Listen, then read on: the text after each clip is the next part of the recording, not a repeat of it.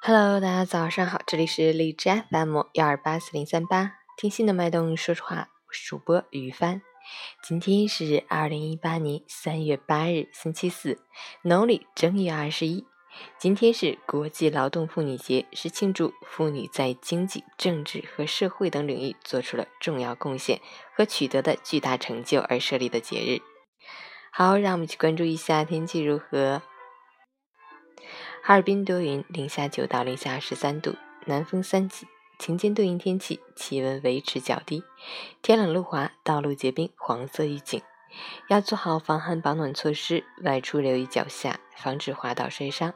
出行注意交通安全。截至凌晨五时，海市的 AQI 指数为一百二十四，PM 二点五为九十五，空气质量轻度污染。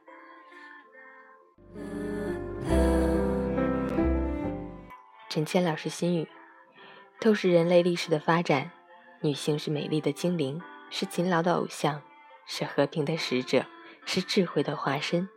是创造新世纪的英杰。人类世界有了女性，才有了点点滴滴的劳作和创造，才有了无私奉献的母爱。